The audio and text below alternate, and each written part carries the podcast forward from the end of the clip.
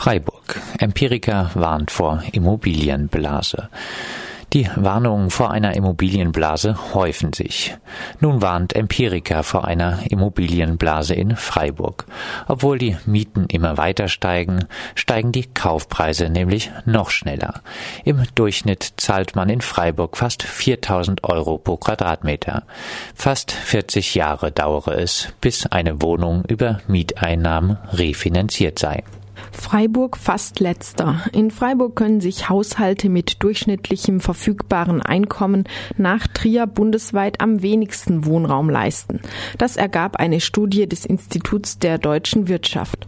Zum verfügbaren Einkommen zählen sämtliche Einnahmen wie Nettolöhne, staatliche Transferleistungen oder Kapitalerträge. In Freiburg kann sich ein Haushalt laut der Studie mit 25 Prozent des Haushaltseinkommens 61 Quadratmeter Wohnraum leisten leisten.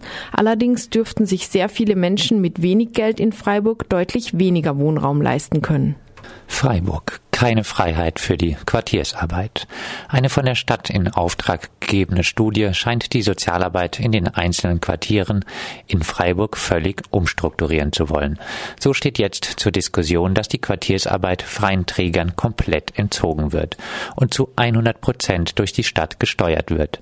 Es soll in Zukunft auch keine Quartiersarbeit mehr geben, die gemeinsam mit den BewohnerInnen Ziele der Arbeit frei entwickeln kann. Zusätzlich, so die Verfasser der Studie, sei ein Ausschluss von städtischen Akteuren bei Stadtteilkonferenzen nicht hinnehmbar. Eine Versammlung von StadtbaumieterInnen, in der man sich über Mieterhöhungen austauschen kann, wäre also nur möglich, wenn man sofort städtische Vertreterinnen und damit de facto Vertreterinnen der Gegenseite mit einlädt. Ferner soll eine Zuspitzung der Quartiersarbeit auf das Thema Miete, Wohnen vermieden werden, obwohl gerade das die Themen sind, die den Menschen auf den Nägeln brennen. Berlin Mitbestimmung nicht für KritikerInnen. Bei den Wahlen für die Mieterräte bei den landeseigenen Wohnungsbaugesellschaften in Berlin wurde schon im Vorfeld der Wahl jeder zehnte Kandidat abgelehnt. Insgesamt wurden 108 Personen nicht zur Wahl zugelassen. Ein Schreiben der GESO Bau legt nahe, dass sich der Ausschluss gegen KritikerInnen der Modernisierungs- und Mieterhöhungspolitik richtete. Über einen Ausgeschlossenen hieß es in dem Schreiben, Zitat, legte Widerspruch zur Ankündigung von Modernisierungs- und Instandsetzungsmaßnahmen an dem von ihm bewohnten Gebäude ein. Zitat Ende. Ein anderes Mal hieß es über einen Mieter, er beschwere sich, Zitat, oftmals öffentlich über die horrende Mieterhöhung, die in keinem Verhältnis zu den Maßnahmen stehe. Freiburg. Stadt will Rollstuhlfahrer ins Pflegeheim zwingen kümmern Sie sich bis zum 30.09.2016 um einen Heimplatz. So wandte sich das Freiburger Amt für Soziales an einen 72-jährigen Freiburger. Der Mann sitzt seit Jahrzehnten im Rollstuhl. Ein Dreivierteljahr vor dem Schreiben der Stadt war seine Partnerin gestorben. Statt den Fokus auf die Teilhabe des Mannes am gesellschaftlichen Leben zu richten, stellt die Stadt Freiburg die Kosten in den Vordergrund. Mittlerweile wurde die Frist für die Heimplatzsuche zwar auf Februar 2017 verlängert, trotzdem bleibt die Stadt dabei, den Betroffenen gegen seinen Willen ins Pflegeheim stecken zu wollen. Der 72-Jährige erklärt, wenn ich als Betroffener nicht in ein Heim will, wer will dann sagen, dass der Heimaufenthalt zumutbar ist? Für mich ist das versuchte Freiheitsberaubung. Die Behindertenrechtskonvention gibt mir in Artikel 19 absolut recht. Wien bringt Flüchtlinge dezentral unter. In Wien befinden sich derzeit etwa 20.400 Flüchtlinge, deren Asylverfahren noch nicht abgeschlossen sind. Mehr als 12.000 Flüchtlinge sind in privaten Wohnungen dezentral untergebracht. Der Wiener Flüchtlingskoordinator will den Anteil bis Jahresende auf 65 bis 70 Prozent heben. Bevor im Herbst 2015 mehr Flüchtlinge kamen, sei man bei 80 Prozent gewesen, die dezentral untergebracht waren. BRD nach Österreich am ungleichsten. Deutschland ist nach Österreich das Land in der Eurozone mit dem höchsten Gini-Koeffizienten.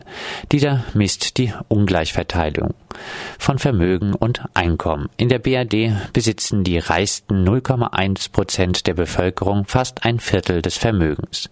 Zwischen 1995 und 2014 stiegen die durchschnittlichen Bruttolöhne um etwa 48 Prozent. Unternehmens- und Vermögensgewinne wuchsen aber um etwa 67 Prozent. Wie etwa in der Jungle World analysiert, liegt die ganze Entwicklung auch an der Schwäche der Gewerkschaften. Heutzutage sind nur noch 17,5 Prozent der Lohnabhängigen gewerkschaftlich organisiert. In den 90er Jahren waren noch bis zu 40 Prozent bei einer Gewerkschaft.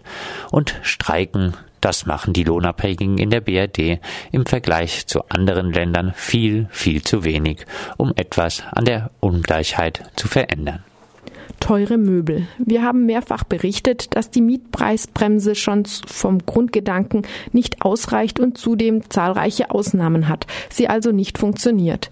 Die Vermieter haben aber noch einen weiteren Trick, um das Mittel zu umgehen und immer höhere Mieten verlangen zu können. Eine Empirika-Auswertung zeigt, dass immer mehr Vermieter Wohnungen nur noch möbliert vermieten. In München sind aktuell 60 Prozent aller Inserate möblierte Wohnungen. Vor vier Jahren war es 35 Prozent. In Stuttgart stieg der Anteil in diesem Zeitraum von 34 auf 61 Prozent. Laut Empirica werden in Großstädten möblierte Wohnungen 60 bis 80 Prozent teurer vermietet als Wohnungen ohne Einrichtung.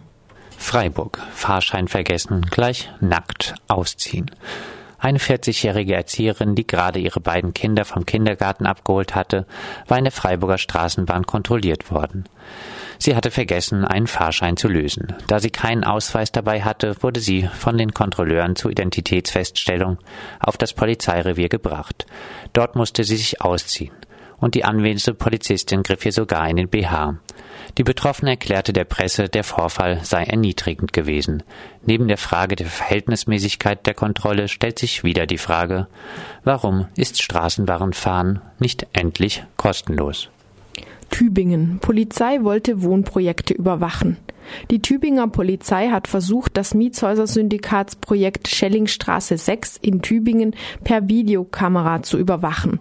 Nach der unsäglichen Räumung in der Berliner Rieger Straße und der militanten Gegenwehr waren auch in Tübingen vier Autos dem Feuerteufel zum Opfer gefallen. Die geplante Überwachung sollte wohl eine Reaktion auf die Autobrände darstellen. Die Kriminalpolizei hatte versucht, die Nachbarn zu überreden, auf ihrem Grundstück eine Kamera aufstellen zu lassen, damit damit ihre Nachbarn in der Schellingstraße 6 überwacht werden könnten.